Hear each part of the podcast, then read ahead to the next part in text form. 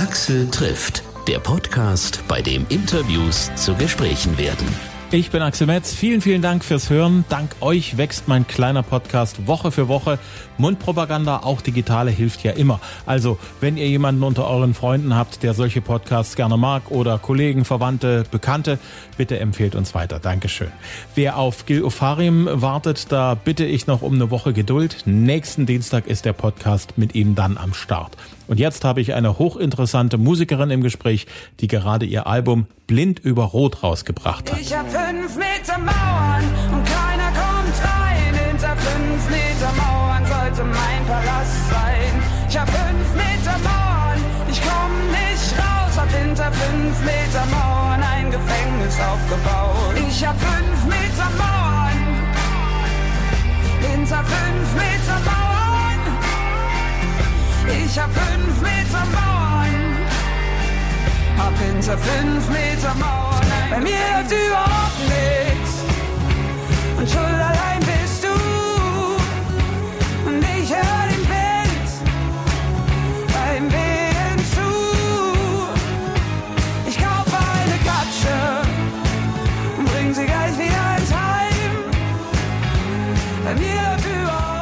Elen ist bei mir, übers Internet. Ich hoffe, ich habe es richtig betont, Elen. Genau. Weil wir haben so im Vorfeld überlegt, Elen, Ellen, Elen. Ja. Gibt ja nur tausend Möglichkeiten. Ja, das stimmt. Nee, Elen. Also mit Betonung auf dem zweiten E und alles äh, ganz, ganz viel E, wie das Alphabet E. Ist das der Name, den dir deine Eltern gegeben haben? ja.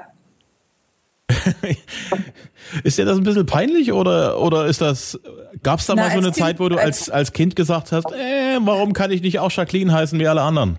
Ja, voll. Also als Kind ähm, peinlich war es mir nicht. Ich fand es einfach nur total doof, weil äh, niemand auf- auf Anhieb den Namen richtig aussprechen konnte, wenn er ihn gelesen hat. Also zumindest sehr, sehr, sehr selten. Ähm, und äh, ich weiß gar nicht. Ich glaube, als Kind wollte ich dann zu diesem Namensänderungsamt gehen und wenigstens so ein, ähm, nennt man das, so einen Akzent auf den zweiten E setzen lassen. Weil ich glaube, das hätte einigen schon geholfen, das richtig auszusprechen. Und meine Mitschüler haben mir auch immer so teilweise fiese Spitznamen gegeben. Deshalb fand ich das als Kind voll doof. Heutzutage bin ich ziemlich froh drüber, muss ich sagen. Das ist ja wirklich das Verrückte. Egal, was du für einen Namen hast, deine Mitschüler werden etwas finden, um dich damit aufzuziehen. Das stimmt. Das stimmt. Und wenn es nicht der Name mein ist. Nachname auch noch Zinke. Das war natürlich, das war natürlich eine super Kombi dann. ja. Jetzt hast du deinen Frieden auf alle Fälle damit gemacht und du hast auf alle Fälle einen Namen, den man zumindestens, wenn man ihn sieht, nicht mehr vergisst. ja, das kann sein. Ich will natürlich alles wissen von dir. Auch wenn wir uns nicht persönlich gegenüberstehen, das hoffe ich wird irgendwann mal passieren. Bestimmt. Dass du, wir können ja nicht immer komplett runtergelockt sein. Irgendwann müssen wir uns auch mal als, als Land wieder locker machen können. Ja. In dem Fall bist du nach Dresden herzlich eingeladen. Aber das freut mich, danke. Du bist am 9. Oktober 89 geboren. genau. Auf welcher Seite Deutschlands? Äh, Osten. Ein Monat Ossi noch. Ah, du bist eines der letzten DDR-Babys noch.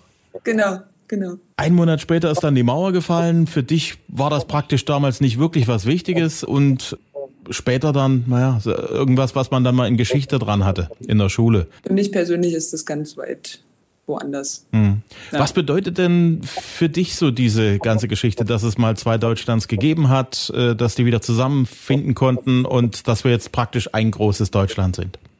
Also ich äh, kann mir nur vorstellen, wie es gewesen sein muss. Ähm, ansonsten ist es für mich ziemlich surreal. Ich kann mir das gar nicht vorstellen, dass das, dass das jemals irgendwie so war. Ich meine, klar, wenn man ähm, mit Leuten darüber spricht, die halt selber aus der Zeit kommen und die Erfahrung gemacht haben, ähm, merkt man manchmal auch so, dass es Schwierigkeiten gibt, sich, sich äh, gut irgendwie miteinander zu verständigen. Äh, gibt halt so Sprüche wie ja, die Ossis und ja, die Wessis und so. Äh, für mich persönlich ist es total weit weg und ich kann da immer nur zuhören. Und ähm, ich kann es ja nicht beurteilen, ich war ja nicht dabei, ich weiß nicht so wirklich, ähm, also es sind ja dann teilweise auch so Einzelschicksale, die da passiert sind, ähm, wo es dann vielleicht auch nachvollziehbar ist, dass es halt so bestimmte negative Gedanken gibt zum jeweils anderen. Aber ähm, ich glaube, so alle, die mein Alter sind oder jünger, die haben damit tatsächlich nicht mehr so viel zu tun. Hm. Ja. Du als äh, Kind deiner Eltern, die ja nur auch beide Ossis waren Ja. oder noch sind, Ja. Gibt's da so, ich habe ja irgendwo mal gelesen, dass sogar Geschichte sich irgendwo weiter vererbt. Also sowohl in den Genen, also kommt drauf an, ob dein Teil der Geschichte, wo du angelegt wurdest als Mensch, ob es da den Leuten gut ging oder nicht, ob sie Stress hatten Ja. und so weiter.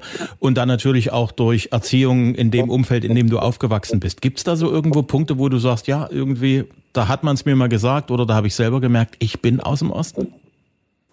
Ähm, ich glaube, das haben meine Eltern relativ cool gemacht. Also ich glaube, äh, die beiden sind mit der Wende auch ganz gut umgegangen so und ähm, haben wahrscheinlich geguckt, wo es gibt, wo gibt's Möglichkeiten und Wege. Äh, und beide haben zu der Zeit auch in Berlin gelebt, weshalb wahrscheinlich vielleicht auch der Westen jetzt nicht so weit weg war oder so. Ich habe keine Ahnung. Ähm, auf jeden Fall ähm, war es bei denen nicht so, dass sie ähm, also ich habe zumindest nie irgendwelche Geschichten gehört, dass sie irgendwelche Startschwierigkeiten hatten und ähm, mit dem Übergang nicht klargekommen sind. Also ich weiß, dass meine Mutter, als ich ein Kind war, einen ziemlich guten Job hatte und mein Vater halt auf dem Bau angestellt war. Also es war halt eigentlich alles relativ normal und ich habe ähm, nie wirklich äh, so, so Predigten gehört darüber, warum die Wessis halt irgendwie doof sind. Und auf der anderen Seite dann eben auch nicht von irgendwelchen Wessis, die ich später kennengelernt habe, also als ich dann ein bisschen älter war, ähm, gehört das mit den Ossis und bla. Also wie gesagt, meine Eltern, die sind eher so ziemlich neutral mit dem Thema umgegangen. Und ich glaube, als mein Vater dann irgendwann mal rausgefunden hat, dass es wohl irgendwie so eine kleine Stasi-Akte über ihn gibt, da war er dann wahrscheinlich auch erstmal so ein bisschen so mit Abstand. Ähm, aber das war so, ich, also ich durfte eigentlich einfach nur in Berlin groß werden. Und ich weiß, das Einzige, was ich weiß, ist, dass meine Eltern, Entschuldigung, dass meine Eltern gerne äh, in, irgendwie im Ostbezirk, in Ostbezirken von Berlin irgendwie bleiben wollten. Ja. So, das, das war das Einzige, was ich mitgekriegt habe, so als Wohnort. Ähm, aber ich bin wie selbstverständlich dann irgendwann nach dem Wedding gezogen, was halt äh, Westen ist. Und das war für mich so, keine Ahnung, also es war völlig egal. Deswegen, ich habe da, ich bin da komplett, äh, glaube ich zumindest, ziemlich frei von da irgendeine Trennung zu sehen zwischen, den, zwischen den Sachen. Ja. Wenn man dem Internet glauben darf, bist du sehr, sehr früh musikalisch schon aufgefallen. Du hast als erstes Gitarre gespielt? Genau, mit sechs Jahren habe ich angefangen. Das, Aber ich habe auch relativ schnell wieder aufgehört. das ist normalerweise üblich für Flöte oder Geige, dass man das unbedingt machen will und dass man dann drei Wochen später überhaupt keine Lust mehr drauf hat. Naja, drei Wochen später, so schnell war es dann auch nicht. Also ich glaube, ich glaube, ich habe schon ein halbes Jahr oder sowas gelernt. Ich war auf jeden Fall in der zweiten Gitarrenfibel schon angekommen. Ja, oder ein Jahr, ich weiß nicht genau. Ja, aber das war halt so als Sechsjährige, wenn dann irgendwann die Finger so wehtun von den Seiten, ähm, das war, irgendwie wollte ich das dann nicht mehr machen. Und dann habe ich andere Sachen ausprobiert. Aber ja, ich äh, wollte schon relativ früh irgendwas mit Musik machen. Also es war mir irgendwie schon immer so ein, ein Bedürfnis. Ich habe gelesen, dass du in dein Didelbuch reingeschrieben hast, dass du Sängerin werden willst. ja, genau. Sehr, sehr cool. Also ich Ja. finde das schön, wenn jemand schon sehr, sehr zeitig weiß, was er unbedingt machen möchte in seinem Leben. Ja, Andere meandern da so durch das Leben und wissen nicht so richtig und oh, Ja. was, was könnte ich denn machen? Irgendwie Ja. springt mich nichts an, aber du hast sozusagen den Stachel von klein auf sitzen. Ja, sozusagen, genau. Äh, es war natürlich trotzdem die Frage, ob man es jetzt wirklich durchzieht, ne? Weil es ist ja, es ist ja jetzt auch nicht unbedingt so der, der, der sichere Weg, also äh, so Richtung Abi und Ausbildung und bla, sondern ähm, Musik machen ist schon, glaube ich, äh, gerade wenn man äh, nicht so wirklich Ausbildung hat und so nicht so richtig theoretisches Wissen darüber, kann das schon, also es ist schon so, ja, es muss man wollen. Hm. Ja. Auf der anderen Seite eine Hutmacherlehre. Wer hat Ja. dich denn auf die Idee gebracht? Äh, naja, ich habe zwischenzeitlich halt überlegt, ob es nicht vielleicht doch besser wäre, irgendwas in der Tasche zu haben, irgendeinen Schein. Wenn das alles nicht klappt und so, ähm, wäre es wahrscheinlich nicht verkehrt, irgendwie eine Ausbildung zu haben. Ähm, und dann ist mir dieser Beruf über den Weg gelaufen. Ich weiß gar nicht, ich weiß gar nicht mehr, wie ich drauf gekommen bin. Auf jeden Fall fand ich das wahnsinnig interessant und ich bin selber auch so ein Typ, ich arbeite gerne mit meinen Händen. Also ich mache gerne so Hand, handwerklich nicht. Wie nennt man das? Handarbeit. Handarbeit. Handarbeitszeug, ja, mache ich total gern. Handwerk mache ich auch total gern. Also ich baue viel. Ich habe hier so einen Hof und da baue ich auch viel. Äh, aber Handarbeit hat mich auch schon immer interessiert und deswegen fand ich das irgendwie so, so schön einfach. Und als ich dann in diese Werkstatt gegangen bin, ähm, war das auch so eigentlich genauso, wie ich es mir vorgestellt habe. Es war halt nicht sonderlich industriell und ganz viele Leute, die dann halt sitzen und nähen, sondern es war so, ein ganz, so eine ganz kleine Werkstatt mit einer anderen Auszubildenden und dann war vorne halt so ein ganz hübscher äh, eingerichteter Showroom sozusagen für die Hüte. Und da habe ich gedacht, ja, das wäre was. Aber es ging dann eine Woche und dann ging es nicht mehr. also ja. ich hatte es konsequent zur Musik weiter zurückgetrieben. Genau. Ja. Immerhin soweit, dass dein Album jetzt frisch raus ist. Blind über Rot. Bist du mal blind über eine rote drüber gerauscht? Nein. Nein. Nein, bin ich nicht. Nee, das ist äh, mehr so ein Sinnbild für, ähm, wenn es mal richtig knallt zwischen zwei Leuten. So, also wenn man Dinge tut, äh, ohne, ohne drüber nachzudenken und damit andere Leute verletzt und äh, sich eigentlich im Endeffekt damit auch selber schadet. Äh, genau. Das, das soll das eigentlich mehr heißen. Ja, verstanden. Dein Album ist klimaneutral produziert mit Recyclingpapier, äh, aus Vinylgranulat und so weiter und so fort. Der grüne Punkt ist auch drauf. Ja. Ähm, das ist dir sehr, sehr wichtig, ne?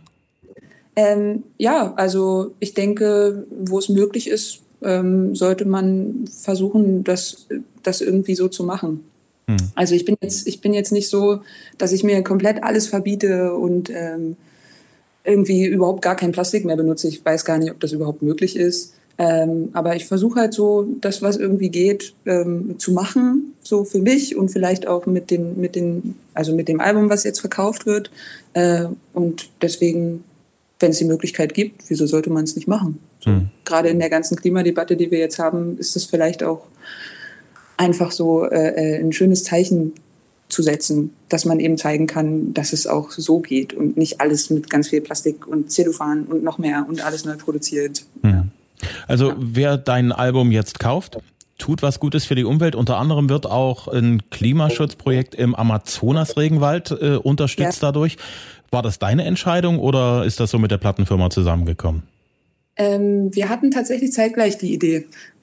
Beziehungsweise, ich weiß nicht, ob wir zeitgleich die Idee hatten, aber auf jeden Fall hatten wir beide diese Idee. Und als, es, als das Album dann fertig war und es darum ging, ähm, wie gestalten wir das denn jetzt und wie produzieren wir es denn jetzt, ähm, waren wir uns sofort einig, dass wenn es die Möglichkeit gibt, das so zu machen, dass wir es so machen. So, also ich glaube, beide Seiten sind damit sehr, sehr happy. ich habe letztens mit Finn Kliman äh, gesprochen auch ja. übers Internet. Und der äh, ist ja auch sehr auf Umwelt tatsächlich bedacht. Und der mhm. hat ja diese ganze, hat gesagt, also das Schlimmste, was bei Musik produzieren passiert, ist der, der Müll an Alben, die nicht gekauft werden. Ja. Also produziere ich nur auf Bestellung Ihr habt ja. alle eine Deadline, bis dann habt ihr das Album entweder zu wollen oder ihr habt Pech gehabt, wenn ihr später erst auf den Trichter kommt. Ja. Und ja. damit werden nur so viele tatsächlich produziert, wie die Leute auch haben wollen. Könntest du dir das vorstellen, dass das auch für, für dich und deine Musik ein gangbarer Weg wäre? Ähm, naja, also sowas ist jetzt nicht unbedingt Künstlerentscheidung, solange man äh, beim Label unter Vertrag steht. Deswegen habe ich da tatsächlich nicht wirklich einen Einfluss drauf. Ich meine, klar, ich kann es ansprechen und ähm, man könnte gucken, was daraus wird, aber ähm, ich denke, also so ein Label ist einfach auch so ein, so ein wirtschaftliches Unternehmen und ich weiß nicht, ob die, ob die zu sowas dann irgendwie ja sagen, ich habe keine Ahnung. Hm. Ja. Aber, Aber, es ist ja Recyclingpapier und äh, damit kann es ja auf dem Biokompost. Hm. also wenn jemand die Platte nicht haben will, dann ähm, ist sie zumindest rückführbar. Sie ist kompostierbar, ja. Genau. du hast dich aber auch schon mit Crowdfunding-Sachen auseinandergesetzt, ne? Genau. Wie war so deine Erfahrung damit? Mit Crowdfunding? Hm? Ähm, das war eine total schöne Zeit. Also es war natürlich auch super anstrengend, aber es war eine total schöne Zeit. Also das erste Album, ähm, das ich gemacht habe vor dem jetzt, äh, das habe ich ja äh, ganz alleine gemacht, also bedeutet ohne Label und so. Ähm, und da musste ich halt Crowdfunding machen, um überhaupt die Summe zusammenzukriegen, um sowas überhaupt zu finanzieren. Weil ins Studio zu gehen und Musiker zu bezahlen und so, es kostet alles einen Haufen Geld. Und ähm, das ist ein Wahnsinn, was, was Leute bereit sind, äh, ein Projekt zu unterstützen, wenn, wenn sie das irgendwie toll finden und feiern. Hm. Und äh, da habe ich echt so, also das waren schöne Erfahrungen, die ich da gemacht habe. Ja. Und auch so viel Vertrauensvorschuss einfach. Ja. Ist echt, ja.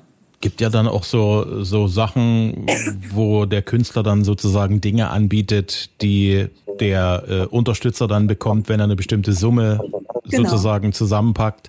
Und Ja. äh, da gehen ja dann auch zum Teil wirklich skurrile Sachen dann los. Also wie ich musiziere im Garten bei euch in Ja. einer Gartenparty oder ich koche für euch mal oder solche Sachen. Ja. Was war das Verrückteste, was du da gemacht hast? Ah. Was war das Verrückteste, was ich gemacht habe? Weiß ich gar nicht. Ich, also ich glaube, ich habe einfach ähm, gesagt, wenn das Album dann fertig ist, dann kriegt ihr halt ein Album dafür. Oder eine Vinyl oder äh, weiß ich nicht. Ich, ah ja, ich hatte noch so eine, so eine, so eine Sonder-CD gemacht. Das war so ein Blues-Album ähm, mit, mit sieben Blues-Songs drauf und das war dann halt nur für die, für die Crowdfunding-Leute. Genau. Also eine extra CD sozusagen, die es dann eben nicht hinterher zu kaufen gibt, sondern nur fürs Crowdfunding. Cool. Ja.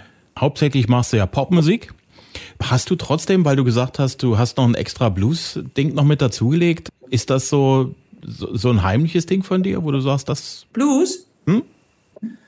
Ähm, naja, also ich komme eigentlich, äh, äh, wenn ich, wenn ich jetzt mal überlege, was, womit ich eigentlich so in, in meiner Jugend angefangen habe, so selber Musik zu hören und nicht nur ähm, bei meinen Eltern zusammen äh, Radio zu hören, sondern eben so meine eigene Musik zu entdecken, komme ich eigentlich so mehr aus der, aus der Rock-Ecke. Also ich war totaler Oasis und Coldplay-Fan und habe Archive total gern gehört. Davor war es natürlich auch sehr poppig. So als ganz junges Mädel waren es dann halt die Backstreet Boys und Christina Aguilera. Aber so in der Jugend, ähm, genau, hat sich das eigentlich so in die, also in die Richtung ziemlich stark entwickelt.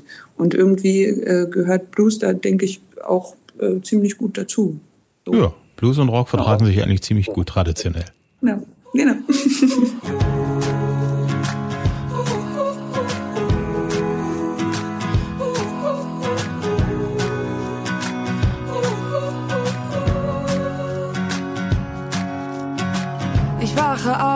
mein Bett ist schön warm. Und ich halte mein liebstes Kissen im Arm. Ich höre den Vögeln zu, die sagen schön, dass du uns zuhörst. Aber leider ist da diese Stimme im Kopf, die sagt, besorg dir mal einen richtigen Job. Du hast ein Loch im Bauch und ab und zu willst du auch mal was kaufen. Du musst jetzt aufstehen, rausgehen, Zähne putzen, eincremen, abnehmen, in die Zeitung gucken, losgehen, anstehen, draufgehen. Hörst du die Stimme, die sagt, nutze den Tag, aber ich will nicht. Ich will lieber hier liegen, für immer hier liegen, denn liegen ist Frieden. Mein Geschenk Ich habe ja schon eine ganze Weile äh, gefeiert, Liegen ist Frieden. Ja. Erzähl mal die Geschichte dahinter. Wie ist es zu dem Song gekommen? Ähm, also wir hatten uns äh, verabredet zum, zum Songschreiben und das war ein, ein ziemlich heißer Sommertag und irgendwie äh, waren wir alle ziemlich geplättet und ich glaube, also zwei von uns dreien haben bestimmt auch überhaupt nicht gut geschlafen und wir wussten irgendwie gar nicht so richtig, was jetzt anfangen. Also jetzt haben wir uns schon extra getroffen und aber was sollen wir denn jetzt machen? Ähm, und wir haben eigentlich nur rumgeblödelt und äh, uns so gegenseitig irgendwelche blöden Sprüche äh, zugeschmissen, bis wir dann irgendwie gemerkt haben, eigentlich könnte man darüber auch einen Song schreiben. Und lass uns doch darüber einfach einen Song schreiben. Und das, so ist es dann passiert. Es war ein, äh, am Ende ein sehr, sehr witziger und sehr, sehr spaßiger Tag.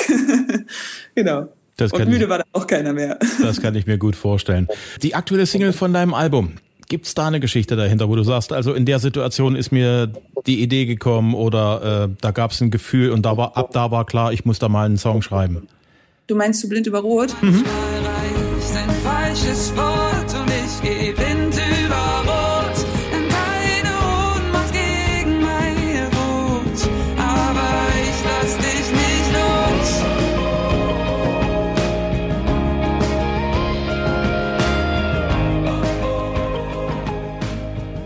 Über Rot war einer der allerersten, wenn nicht sogar der erste Song, den, den ich geschrieben habe fürs Album.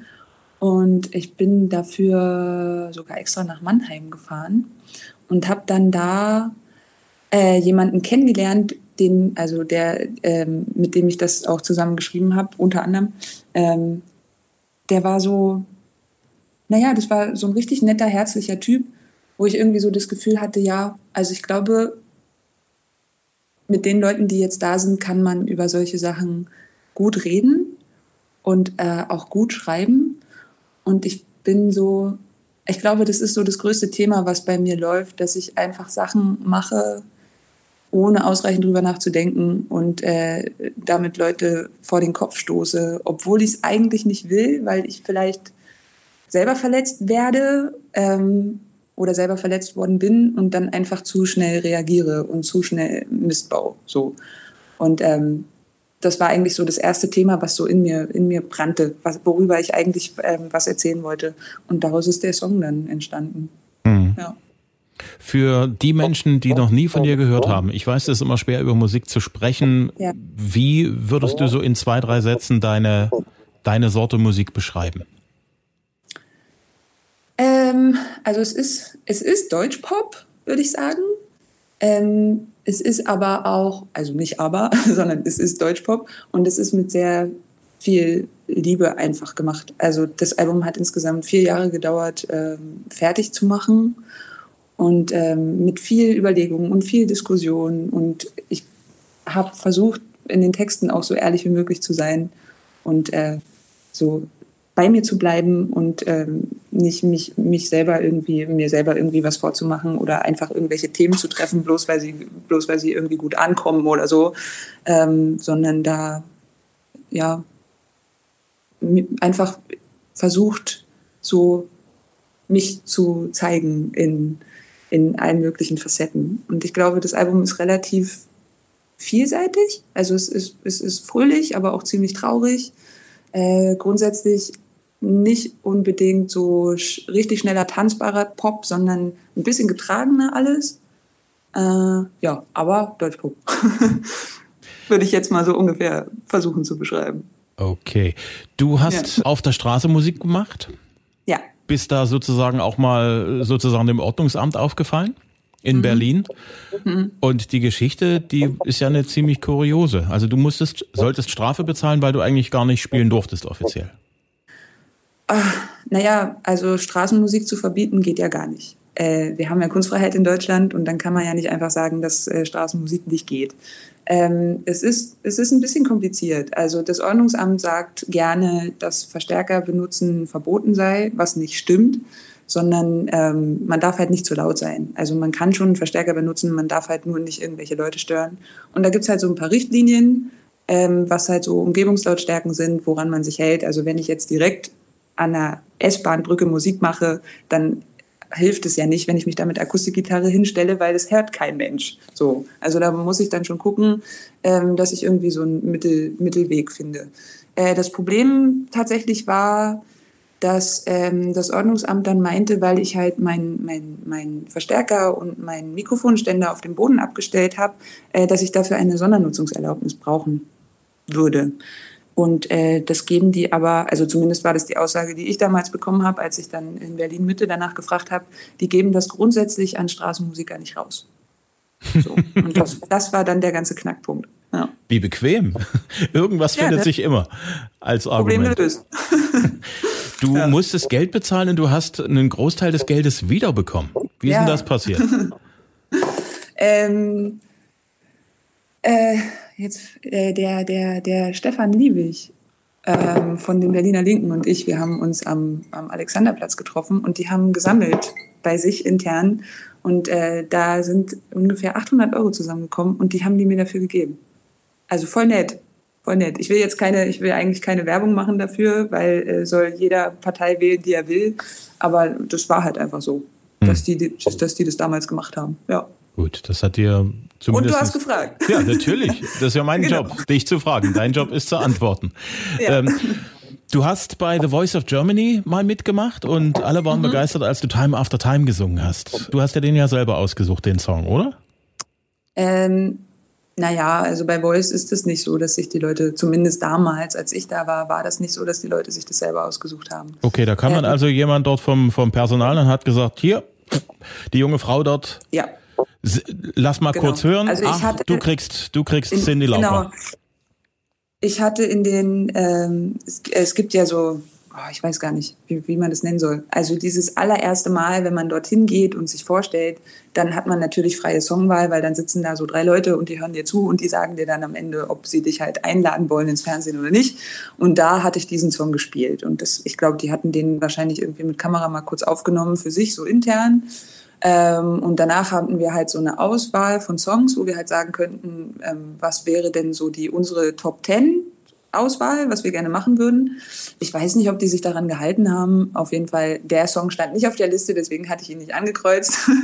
Aber äh, die hatten den halt von vorher noch drin und ich nehme mal an, dass sie deshalb gesagt haben, ja, mach den doch oder so.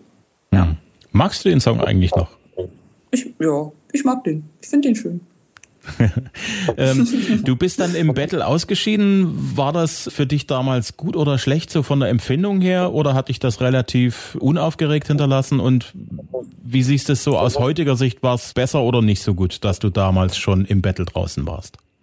Ähm, also ich, ähm, ich denke, es, es, es war eher positiv als negativ damals.